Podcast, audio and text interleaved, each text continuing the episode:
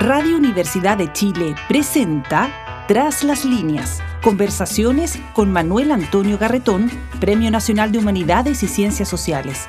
Programa producido en el Departamento de Sociología de la Universidad de Chile con el auspicio del Centro de Estudios de Cohesión y Conflicto Social, COES.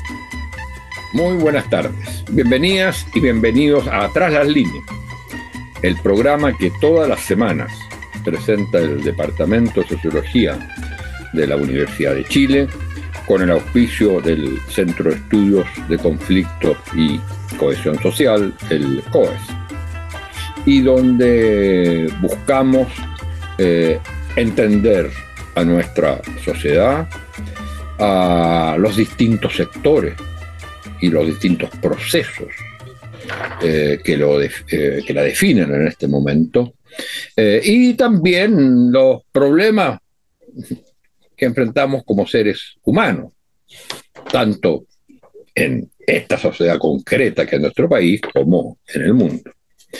Y hoy día vamos a eh, tocar un eh, tema del cual se habla mucho, eh, pero no siempre se analiza porque se plantea fundamentalmente en términos denunciativos crítico, negativo, de rechazo, eh, que es el de los partidos políticos y el de la crítica que se hace a los partidos políticos y el de las funciones que ocupan en una sociedad como eh, la que vivimos. Lo cierto es que los partidos políticos fueron un elemento fundamental de los sistemas políticos, de las sociedades y de la democracia durante más de dos siglos, porque era la forma de organización eh, respecto al Estado y la relación entre Estado y la ciudadanía eh, de un tipo de sociedad que era la sociedad industrial de Estado Nacional. Esa sociedad está en profunda mutación hoy día y el Congreso del Futuro nos está mostrando eh, bastante ese aspecto. Eh, ya estamos en lo que se llama sociedad de la información, sociedad de la comunicación, sociedad digitalizada, en que los temas básicos que funcionaron eh, para darle sentido a los partidos políticos, el tema de la representación, por ejemplo, el tema de la articulación de proyectos eh, ideológicos y políticos, el tema de la manera de mejor de reclutar los puestos de gobierno, eh, de crear corrientes de opinión, eh, de incorporar a la gente a la política, lo hacían, se hizo fundamentalmente a través de partidos políticos. Y hoy día pareciera que eso no es así.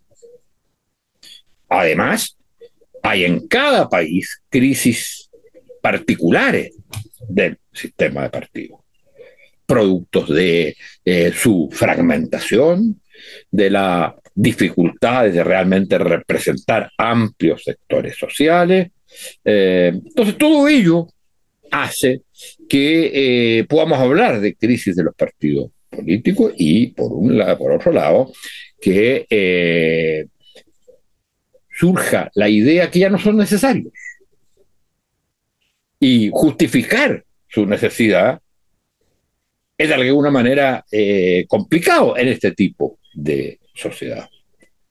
y Chile está viviendo una crisis particular en esta materia en la medida que se trata de los actores sociales o instituciones el que tiene menos respaldo de la eh, ciudadanía, en que cada vez la gente se identifica menos con los eh, partidos. Y surge entonces un discurso contra los partidos. Y la pregunta es, bueno, ¿hay un solo discurso contra los partidos o hay distintas maneras de ser antipartido. Y por otro lado, bueno, y frente a ello, ¿qué posibilidades reales de reconstruir sistemas de partidos que cuenten con la confianza de la ciudadanía, que sean efectivos en la toma de decisiones, eh, que sea representativo en sociedades como esta? Bueno, para hablar de estos temas, hemos invitado a, alguien que ya ha estado en este programa y que es un colega nuestro, es el director actual del Departamento de Sociología de hace un par de meses, eh, y uno de los cientistas políticos y sociólogos más reconocidos en este campo, tanto en eh, Chile como en, eh, en, América Latina. Y ha tenido, realizado muchos estudios y tiene libros sobre estos temas, y está trabajando, ha publicado algunos artículos, está trabajando actualmente sobre los discursos antipartido en un libro sobre los discursos antipartidos y de eso vamos a hablar con él. Se trata de Octavio Avendaño, que es doctor en ciencia política de la Universidad de Florencia y sociólogo de la Universidad de Chile. Es, como decía, el actual director del Departamento de Sociología de la Universidad de Chile y tiene muchas publicaciones, más de 60 artículos y varios libros, entre los cuales actualmente está trabajando en uno, como decía, que es Experiencia de Antipartido y Antipolítica en Chile, tiene un em, libro coeditado de, introducción a los clásicos, Marx, Durkheim y Weber, eh, y eh, tiene trabajo sobre un libro sobre el comportamiento de los partidos de oposición en Argentina, Bolivia y Chile. Es uno de los mayores expertos en, en análisis de los partidos y la crisis de los partidos políticos. Muy bienvenido, Octavio, muchas gracias por estar con nosotros. Y partamos por esta distinción que haces tú eh, entre los distintos tipos de eh, antipartidismo y cuáles han sido las experiencias de esos antipartidismos. Vamos a ir conversando de eso en, eh, Chile. Y si hoy Muchas gracias. Y si hoy día presencia de uno especialmente. exactamente. Muchas gracias, Manuel Antonio. Eh, muchas gracias por la invitación y por la consideración. Eh, efectivamente, eh, hemos conocido en nuestro país experiencias antipartido que tienen ya larga data o desde larga data. En la investigación que he tenido oportunidad de realizar, logro constatar que el fenómeno del, antipartidismo, se, torna particularmente relevante a partir de los años 40, a partir de la emergencia de una serie de grupos corporativistas y grupos nacionalistas que desarrollan o despliegan un discurso antipartido, que consideran que es necesario desplazar eh, aquel rol de representación que habían asumido los partidos por el rol de representación que pueden asumir los gremios. Hablan de la importancia de los gremios y de los sectores productivos para representar al conjunto de la sociedad chilena y que esos sectores deben... Eh, o debían eh, tener mayor protagonismo en los procesos de toma de decisiones. Entre, otros, entre otros, a propósito del gremio, entre otros, Exacto. varios otros, pero entre otros el gremialismo universitario, que nace en la, este universidad, el dirigido por Jaime Guzmán, y que este se transforma en un partido. Exactamente, pero este es un antipartidismo anterior que es desplegado eh, como discurso por sectores nacionalistas y sectores eh, corporativistas. Ubicamos acá a Jorge Prat, al grupo banquero eh, principalmente. posteriormente, en, hacia fines de los 40 y principios de los 50, eh, irrumpe nuevamente la figura de Ibáñez, que desarrolla un discurso antipartido que es menos exacerbado que el eh, discurso antipartido de los sectores corporativistas y nacionalistas, y ahí podemos ya distinguir eh, diferentes formas de asumir el antipartidismo, porque el antipartidismo de Ibáñez es un antipartidismo selectivo, está orientado hacia, hacia determinados partidos, principalmente hacia el Partido Radical y hacia los partidos de la derecha, pero no eh, hacia los partidos que respaldan su candidatura del año 49 y mucho menos hacia los partidos que van a respaldar la candidatura del año 52 y que van a integrar su gobierno, entre ellos el Partido Socialista Popular y el Partido Agrario Laborista. Eh, vamos a encontrar posteriormente la experiencia alessandrista, que nuevamente eh, eh, desarrolla un antipartidismo distinto al de que en cierta medida retoma lo que habían planteado los sectores nacionalistas y corporativistas, y ahí, en el contexto de los años 60, parece el gremialismo con su antipartidismo. Eh, también es importante destacar de que el antipartidismo que inicialmente se reconoce en sectores de la derecha, en sectores nacionalistas y en sectores corporativistas, en sectores gremiales eh, o empresariales, eh, emerge también en el contexto de los años 50 en eh, el mundo sindical. Recordemos que la figura de Clotario Bles es una figura antipartido, eh, que desconfía de manera muy categórica, muy tajante de los partidos que se pretenden posicionar del movimiento sindical y sobre todo de esta nueva eh, agrupación que están haciendo en el contexto del año 53, que es la Central Única de Trabajadores. Eh, de manera que ahí tenemos varias experiencias.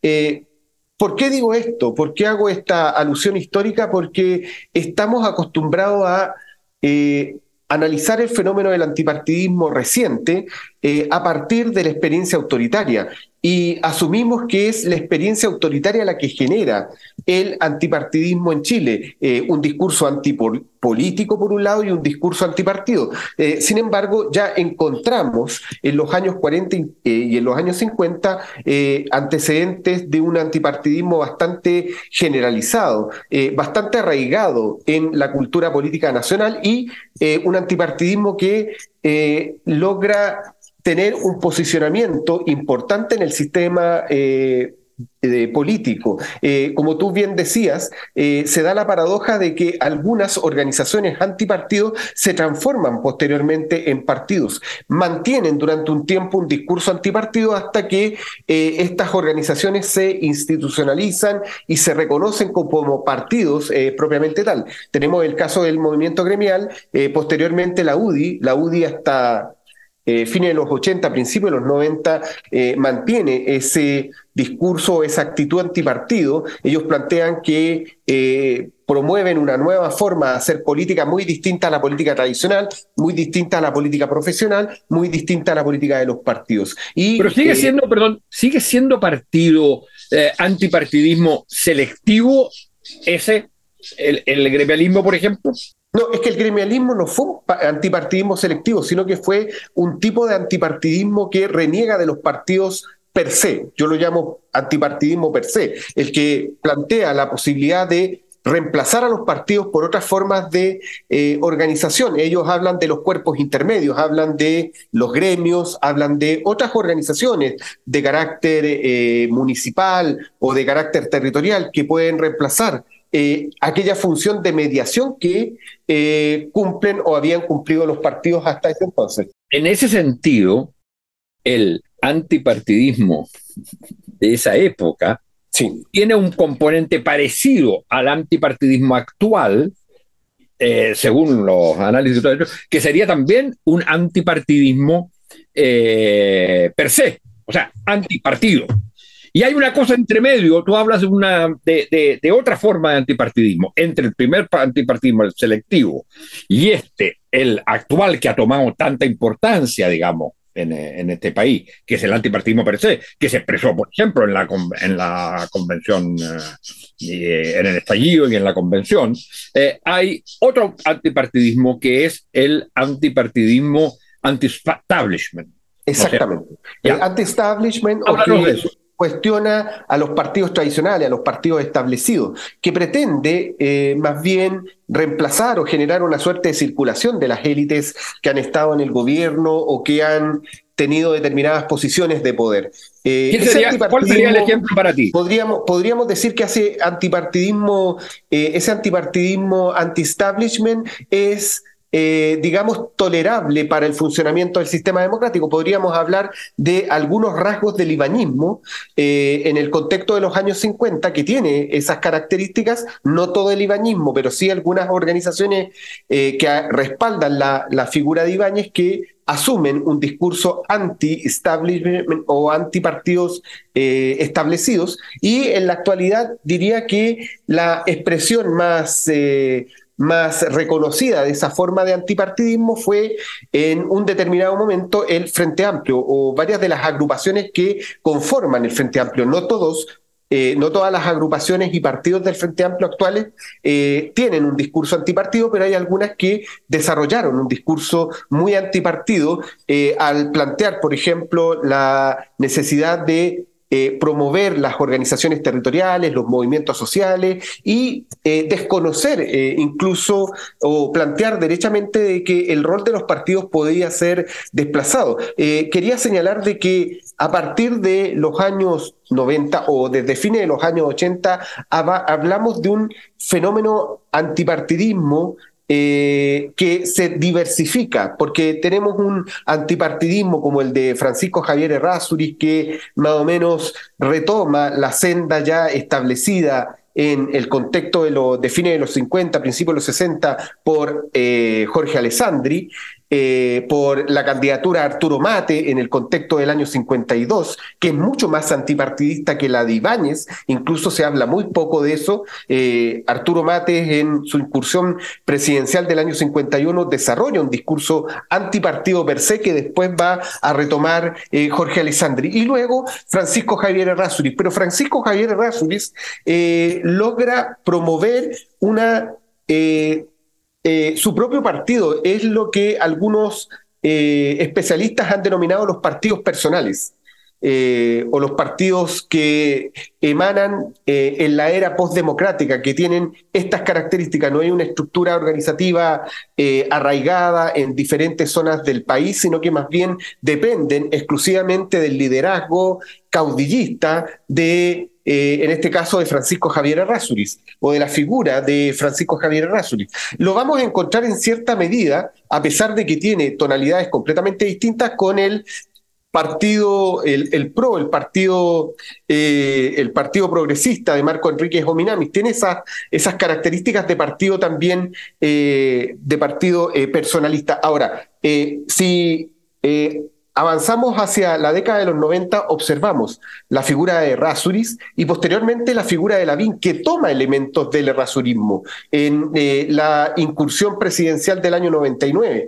Eh, prácticamente el electorado errasurista del año 90, 89, que fue alrededor de un 15%, eh, y de eh, lo que fue el respaldo a la unión de centro-centro durante los años 90 se vuelca hacia la candidatura de eh, Joaquín Lavín en el año 99. Eh, de manera que ahí eh, observamos nuevamente un discurso fuertemente antipartido eh, que en cierta medida retoma algunos elementos de la tradición gremialista por parte de Joaquín Lavín. El lavinismo, que es un fenómeno que va a estar presente desde fines de los 90 y parte importante de los, de los 2000, eh, se va a ir difuminando en el contexto de la década de los 2000 y ya hacia fines de la década de los 2000 vamos a encontrar otro antipartidismo de naturaleza distinta, como el que desarrolla o despliega Marco Enrique Ominami en contra, que es, un es una suerte de antipartidismo selectivo, eh, anti-establishment, que está dirigido principalmente hacia los partidos de la concertación,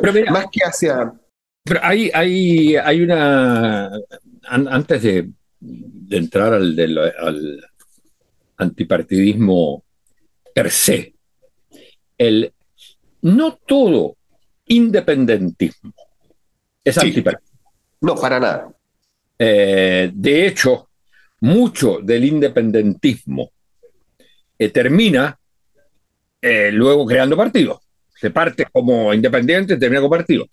Pero uno podría decir, por ejemplo, si uno toma la experiencia chilena, quizás que el único caso en que, el que hubo independentismo absoluto y no necesariamente antipartido, sino como algo, una alternativa a los partidos, pero no antipartido, el caso de Jorge Alessandri.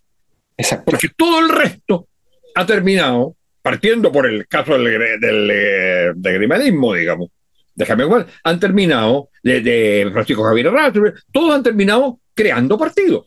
Exacto. Exacto, el mismo, el mismo Franco Parisi que crea el Partido de la Gente. exactamente, eh, claro. entre, hay una gran diferencia entre la candidatura del año 2013 y la candidatura del año 2021, que es mucho más orgánica, que logra eh, asegurar una base de respaldo y que va a tener expresión orgánica en el Partido de la Gente. Pero ahí hay algo que eh, quisiera destacar y que me parece... muy importante si quisiéramos un ejercicio comparativo con otras experiencias latinoamericanas. Como el Fujimorismo, por ejemplo, en, en, en, los años 90, en, Perú, la, emergencia de cambio 90, en, Perú eh, a principios de, esa misma década, eh, eh, que el antipartidismo en Chile suele ser más bien un antipartidismo que se desarrolla eh, dentro del propio sistema eh, político. Porque si analizamos la carrera o la trayectoria de muchas de las figuras que hemos destacado previamente, con excepción quizás de Francisco Javier Errázuriz, no así en el caso de Jorge Alessandri, eh, que ya había tenido participación en algunos gobiernos, vamos a encontrar de que hay una trayectoria política previa. Hay una trayectoria gremial en algunos casos y una trayectoria política previa. En Arturo Mate existía una trayectoria parlamentaria, había sido incluso alcalde en dos ocasiones por Pirque y luego parlamentario en dos ocasiones. Entonces, eh, llama la atención que ese tipo de figuras terminen desarrollando un discurso antipartido. Lo mismo en el caso de Jorge Prat, eh, lo mismo en el caso eh, de del mismo Carlos Ibáñez, que ya no es aquel general que incursiona en la vida política en la década del 20, sino que es alguien que tiene una trayectoria política bastante significativa hacia la década del 50. y tiene un partido. Y, tiene un partido y, crea, y crea sus propios partidos, entonces, o, referentes como los movimientos eh, eh, ibañistas independientes, que son algunos de los tantos movimientos que van a girar en torno a, su candidatura, pero se vincula de manera bastante estrecha con el Partido Agrario Laborista, donde también ahí vamos a encontrar figuras que posteriormente o eh, derivan hacia la democracia cristiana o derivan hacia el Partido Nacional. Eh, entonces, eh, es un rasgo bastante notorio en el sistema político chileno que el antipartidismo no es un antipartidismo outsider, sino que es un antipartidismo que se desarrolla dentro del, dentro del propio sistema político eh, con las consecuencias que vamos a conocer posteriormente. Ahora, lo notorio en el transcurso de las últimas tres décadas es que el antipartidismo se exacerba, vamos a encontrar un antipartidismo de derecha, vamos a un antipartidismo en sectores de izquierda o en sectores más progresistas o, que tienden a o, pretenden eh, mostrar un discurso más progresista y también en eh, sectores que eh, en cierta medida se distancian de lo que podríamos denominar la política tradicional, como el caso de, de Franco Parisi y todo el grupo que se eh, que converge en la conformación del Partido de la Gente, que es un antipartidismo distinto porque es un antipartidismo antipolítico al mismo tiempo. Hay un antipartidismo que no reniega de la política, pero en el caso de Parisi y de eh, eh, como él mismo los denomina, es un antipartidismo que reniega de la política, es un antipartidismo antipolítico. Aquí hay un punto que es clave para entrar un poco en, en el tipo de crisis eh, actual. Eh, la distinción que acabas de hacer entre antipolítica y antipartidismo. Eh, mm, no crees, y es interesante lo que tú señalas, que el antipartidismo se mantuvo dentro de, digamos, una aceptación de lo político, del campo de la política.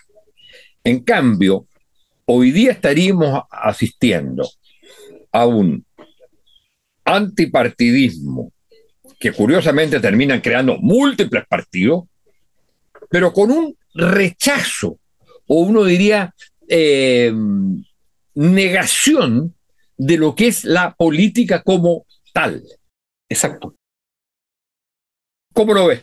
Podríamos también decir que ese fenómeno del antipartidismo antipolítico estuvo presente en otras épocas históricas al mismo tiempo. Estuvo presente en cierta medida en el alessandrismo y en los grupos corporativistas que señalaba al inicio. Eh, ellos desarrollan un discurso que es antipartido y al mismo tiempo antipolítico, pero en un contexto eh, completamente distinto al contexto actual, eh, donde la crítica y la denostación de la hacia las instituciones democráticas es mucho más es mucho más frecuente que en el contexto de los años 40 y en el contexto de los años 50.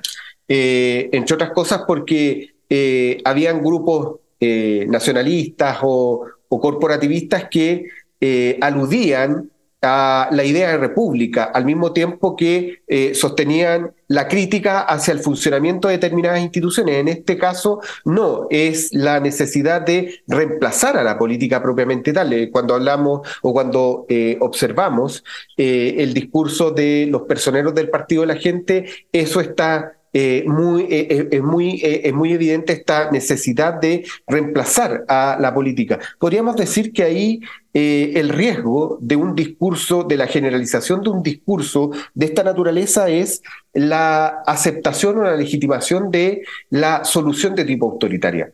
Eh, el estilo de gobierno de tipo gerencial, pero al mismo tiempo de corte autoritario, eh, podríamos decir. ¿Hay o no en, digamos, el otro campo, el campo que digamos, eh, se plantea fundamentalmente como eh, transformador de lo que es la política y de lo que son la construcción de una comunidad política a partir de la referencia como actor principal, ya no a los partidos, y ya no al sistema político propiamente tal, sino a los movimientos sociales. Sí. En los momentos sociales, por lo menos en lo que conocemos en parte en Chile y en, y en algunos países. En, otras partes muy, mucho más complejo. Por ejemplo, en Bolivia mucho más complejo, porque los movimientos sociales no se entienden sin su vinculación al sistema de partido.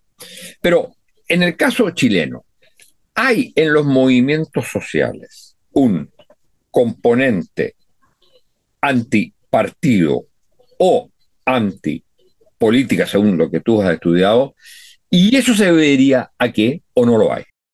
Eh, básicamente lo que hay en los movimientos sociales es eh, eh, una, una suerte de sentimiento antipartido más que antipolítico, porque si uno escucha a muchos personeros de los movimientos sociales, incluso quienes planteaban en el marco del funcionamiento de la convención reemplazar a los partidos y equiparar a los movimientos con la condición que tenían los partidos, eh, podríamos decir, eh, ellos lo que están planteando es una crítica al rol de los partidos, pero lo están negando de la política en sí.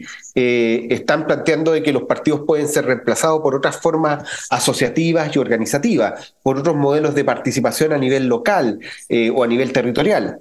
pero en ningún caso renegando de la política. De todas maneras, el discurso antipartido tiene, es riesgoso tiene secuelas. Eh, por más que eh, establezcamos estas distinciones, hay una denostación eh, que afecta finalmente el reconocimiento de los partidos. Ahora, esta, esta situación no es nueva. En nuestro país si tomamos en cuenta lo que ocurría en el contexto de los años 80 o lo que ocurrió incluso en, algunos, en algunas experiencias latinoamericanas en eh, contextos autoritarios. En Brasil fue bastante notorio eh, en el contexto autoritario cuando ya se asomaba eh, el proceso de transición, el divorcio que se producía entre la oposición de las organizaciones sociales y la oposición de los partidos, la oposición al régimen militar por parte de las organizaciones sociales y los partidos en Brasil estaba completamente disociada. excepto en el caso, perdón, excepto en el caso del PT excepto en el caso del PT. El PT viene a... Eh, porque un partido nuevo, porque un partido que surge, claro, pero viene a superar, nuevo. Viene a superar y no solamente supera esa situación de divorcio, sino que supera eh, a medida que crece electoralmente y políticamente en el contexto de los años 90, permite ir revirtiendo el cuadro de fragmentación que caracterizaba a la democracia eh, brasileña. Eh, pero en el caso en el caso chileno también hay un antecedente muy parecido y que fue eh, muy bien ilustrado por el libro de Rodrigo Baño, Lo social y lo político, que es un libro que aparece el año 86, donde da cuenta de la tensión que existía entre los partidos y las organizaciones sociales en el contexto de la lucha contra la dictadura. Habla de la esquizofrenia de la doble militancia incluso, porque eh, eran dos lógicas distintas, la lógica movimental y la lógica de las organizaciones sociales o de la sociedad civil respecto de la lógica que, eh, eh, eh, que predominaba al interior de los partidos. Y por otro lado, existía una desconfianza recíproca. por un lado, las organizaciones sociales desconfiaban de los partidos porque consideraban que los partidos las instrumentalizaban única y exclusivamente, y por otro lado, en el caso de los partidos, señalaban una, un, un, reparo que es bastante, bastante pertinente, que era que la capacidad eh, de proyección de las organizaciones sociales no es similar, o de los movimientos, no iba a ser similar a la capacidad de proyección eh, de los partidos. Eran los partidos quienes podían eh, definir proyectos y en función de esos proyectos generar líneas de acción en conjunto. Pero hay una, hay una cosa que yo creo que no hay que no hay que olvidarse. Yo en eso tengo una visión relativamente distinta en el sentido que si bien hubo una tensión, no hubo nunca la ruptura de hoy. Sí. Prácticamente no hay organizaciones sociales y movimientos sociales en la época de la dictadura en que no estén los eh, militantes de partidos presentes. Prácticamente no hay. Y hay, y lo que yo planteo en, es que es la existencia de lo que podríamos llamar una franja entre personas que militan en un partido, que son de nivel intermedio, no en la cúpula, no son los dirigentes clásicos, pero que militan en un partido y que a su vez son dirigentes de organizaciones sociales. Mira, es imposible entender la Asamblea de Civilidad de la época e incluso la primera gran movilización del 1983, en que se van a cumplir 50 años este año, nosotros, la primera movilización, sí, en esa primera movilización lo hace la Confederación del, eh, del Cobre. ¿Y quiénes, están, quiénes son los dirigentes? Son todos, dirigentes de partidos políticos. ¿Y quién es el que la encabeza? Aquel que tiene menos riesgo posible de ser apresado que un dirigente demócrata cristiano que era empleado obrero. ¿no? Por eso digo, entonces, yo creo que esa es una, hay que matizar esa discusión porque el tipo de ruptura es muy distinta a la actual.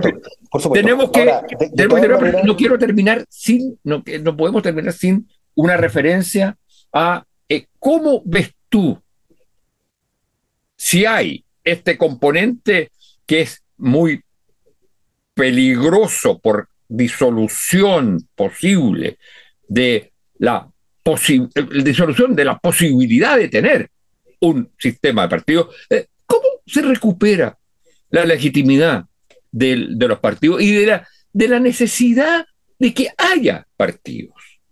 Porque por algo estas crisis son, aunque tengan una eh, trayectoria anterior, no son, la crisis actual no es aplicable solo en términos del mismo tipo de crisis anterior. Hoy día hay este, lo que tú llamas el antipartidismo per se, como yo diría el principal. ¿Cómo sales de esto? Sí, eh, quizás es un... Eh, bueno, el momento actual es el momento más crítico de la historia política de los partidos en nuestro país. No hay un antecedente que permita eh, o que sea comparable a la situación actual, ni siquiera eh, el, el, contexto del fenómeno ibañista de principios de los 50, la elección del año 53, que es una elección que eh, genera una fragmentación bastante considerable del sistema de partidos, no se compara en magnitud a la actual fragmentación que tiene el sistema de partidos en nuestro país. Hablamos de bloques, eh, de varios bloques, de alrededor de seis bloques configurados eh, a partir de la elección del año 2021 y de una fragmentación eh, bastante exacerbada que hace prácticamente ingobernable a este país. Y va a ser riesgoso para los futuros gobiernos si es que esto se mantiene. Creo que el momento constituyente que se inicia debiese ser una oportunidad para volver a promover el fortalecimiento de los partidos, eh, a pesar de que hay factores culturales o factores estructurales que van a, van a seguir incidiendo, que van a dificultar ese fortalecimiento.